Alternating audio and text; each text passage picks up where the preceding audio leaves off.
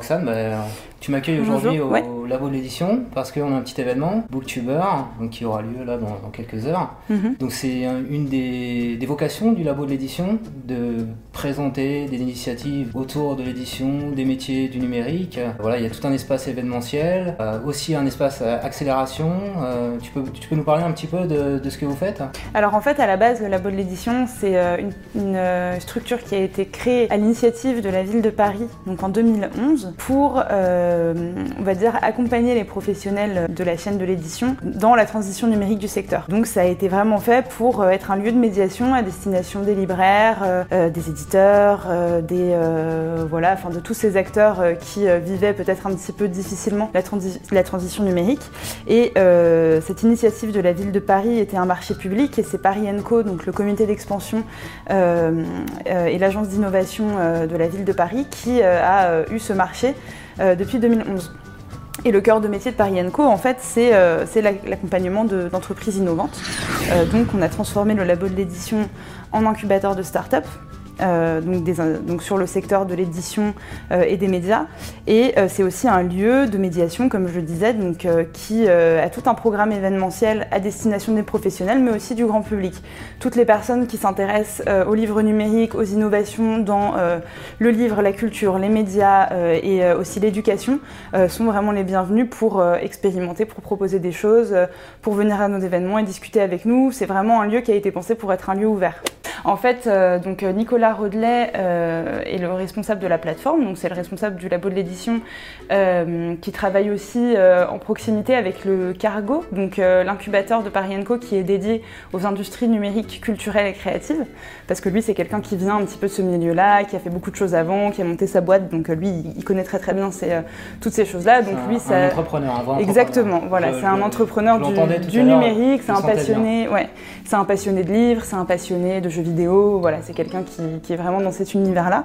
Et euh, lui, son rôle au sein du labo de l'édition, bah, c'est déjà de gérer un petit peu, de chapeauter toute l'activité du labo et euh, surtout bah, d'accompagner les startups, puisque lui, il a son expérience euh, qui fait que, qu'il, voilà, qu'il a ces compétences-là. Moi qui suis en charge de la communication et de l'événementiel, donc je m'occupe principalement euh, d'animer la communauté euh, en ligne, de créer des ressources, euh, de penser un petit peu la stratégie du labo de l'édition en termes de communication. Et voilà, une grande partie, ce sont tous les événements. Donc comme il va y avoir lieu ce soir par exemple, on, on, travaille avec beaucoup de partenaires parce que comme on n'est que trois, c'est pas forcément toujours simple de tout organiser nous-mêmes, mais après ça permet aussi de mettre le lieu à disposition pour, bah, pour des personnes qui ont besoin d'un de, lieu pour leurs événements et ça permet d'enrichir comme ça toujours plus la communauté. C'est vraiment un, un, lieu ouvert, il n'y a pas de voilà, c'est ça. On n'est pas forcé d'avoir beaucoup d'argent. D'ailleurs, moi, j'ai rien payé. Mm. C'est plutôt euh, un lieu accueillant, quoi. Voilà, c'est vraiment, on est dans le collaboratif. On fonctionne vraiment comme ça. Donc, euh, si, si nous, on y trouve euh, un intérêt pour notre réflexion, on va vraiment aller dans ce sens-là et accueillir accueillir des choses. Donc euh, voilà, c'est ce qui s'est passé. Il faut quand même un lien avec les métiers d'édition. Bah oui, c'est mieux parce que on peut pas tout faire malheureusement, mais mais, euh, mais c'est vrai que si ça enrichit notre euh, notre programme et que ça ça permet d'accueillir voilà des personnes et, et que ça voilà ça, ça marche un petit peu, ça enrichit.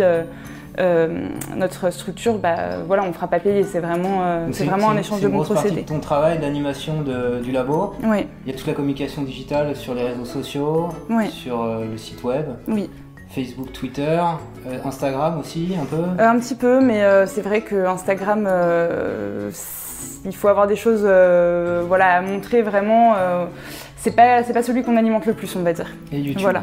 La YouTube, voilà, c'est ça. la team du labo de l'édition, c'est ça Ouais, c'est ça. Et c'est toi qui l'anime Voilà, c'est moi qui l'anime. Tu fais des petites vidéos sympas Je fais des petites vidéos, en fait, euh, je fais surtout des vidéos de veille, parce que le labo a aussi un petit peu cette mission de, de, décrypter, on va dire, euh, les tendances, les innovations, euh, et de pas non plus rester que dans le, dans le business, mais voilà, d'essayer de transmettre aussi un petit peu toutes ces choses-là. Et, donc, pour nous, un moyen qui, est, sympathique, c'est de faire des, des, vidéos et de vous parler aussi directement. Donc voilà, ça fait depuis peu euh, qu'on fait une, sorte de des flash news, euh, d'une minute trente sur euh, des sujets d'actualité du monde de l'édition. Donc voilà, n'hésitez pas à, consulter ces, petits formats, ces cours, c'est fait exprès pour que ce soit quand même voilà, digeste et que ça puisse juste vous permettre de vous initier, enfin de voilà, d'avoir un petit peu une sensibilisation. Mais voilà, si vous voulez aller plus loin, après vous pouvez lire des articles, on vous met des sources pour que vous puissiez après aller plus loin si c'est un sujet qui vous intéresse. Pour suivre Roxane en vidéo, c'est le petit i qui est là. Il faut cliquer sur s'abonner, s'abonner à la chaîne Team Labo de l'édition. Donc on a dit que vous étiez trois personnes au labo de l'édition, on a présenté les deux premières, toi et Nicolas. Mhm. Et la troisième, c'est Alors la troisième, c'est Sonia, donc, euh, qui est au labo depuis plus longtemps que moi d'ailleurs, euh, et qui est la Chief Happiness Officer euh, de l'incubateur. Donc je ne sais pas si vous connaissez ce, métier, mais en fait un Chief Happiness Officer, ça vient du milieu des startups et c'est la personne qui est là un petit peu pour, pour animer la communauté de startups physiquement. C'est-à-dire que quand on est en incubateur, c'est assez difficile d'avoir des logiques communautaires parce que bah, les startups sont toutes dans, elles vivent au même endroit, elles, elles travaillent toutes au même endroit, donc il y a une énergie incroyable, il y a des compétences incroyables partout mais euh, c'est pas forcément spontané en fait de s'échanger ces choses-là, d'apprendre à se connaître parce que bah, quand on entreprend, on est aussi beaucoup dans, son business et euh, on va pas forcément toujours vers les autres. Et le Chief Happiness Officer, c'est celui qui est là en fait pour organiser tous les moments conviviaux, pour faire en sorte qu'il y ait de la cohésion et pour faire en sorte en fait que toute cette euh, synergie soit possible euh, et que ça devienne du coup vraiment une expérience intéressante au quotidien d'être dans un incubateur. Voilà, donc on parle d'incubateur, euh, il y a des saisons, tout, il y a deux saisons, une saison par, par an Alors euh, oui, d'accélération D'accélération. En fait, le programme d'accélération, c'est un programme un petit peu particulier parce qu'il se destine à des entrepreneurs qui n'ont pas encore créé leur entreprise, qui ont une idée, une bonne idée et qui ont un bon potentiel, mais qui ne savent pas comment faire pour euh, bah, créer leur entreprise, pour valider leur business avant de pouvoir vraiment rentrer dans le vif du sujet. Et donc du coup, le programme d'accélération, c'est un programme de 5 mois euh, qui se destine donc à des personnes euh, comme ça, et on les sélectionne avant, il y a un bootcamp, voilà, c'est tout un processus. Et pendant 5 mois, ils vont en fait chercher à, à valider leur idée et à partir du moment où ils auront validé cette idée, ils vont pouvoir créer leur entreprise. L'intérêt, c'est que voilà, créer une entreprise, c'est toujours quelque chose d'assez risqué. On peut se lancer dans des choses, dans des démarches, dans des procédures, et on ne fait pas forcément toujours les choses dans le bon sens. Et en fait, avant de se lancer dans cette aventure-là, le plus important, euh, enfin nous, notre postulat en tout cas, c'est que le plus important, c'est de trouver des clients et c'est de savoir déjà si notre idée correspond à un marché ou pas. Et donc tout ce programme de 5 mois est très intensif, il va permettre à ces porteurs de projets de, euh, valider ça et une fois que c'est fait, bah, leur business part sur de, bases plus solides. Première saison, on a une startup qu'on a toujours ici euh, entre nos murs, donc du coup je vais en parler parce que voilà, c'est une startup qu'on connaît bien.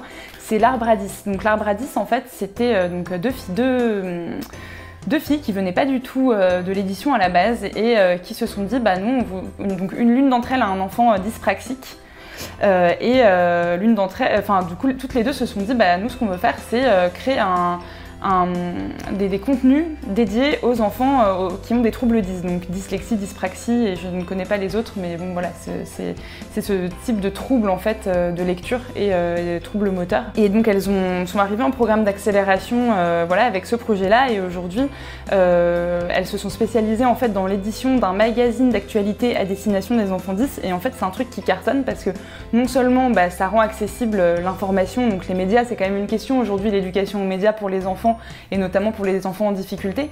Et, euh, donc ça cartonne non seulement auprès des dyslexiques, mais aussi euh, auprès de, euh, en fait, des élèves, enfin des écoles avec des élèves, on va dire, qui n'ont pas ce, type de soucis, parce que tout simplement, aujourd'hui, on se rend compte que les médias pour enfants sont trop compliqués pour les enfants.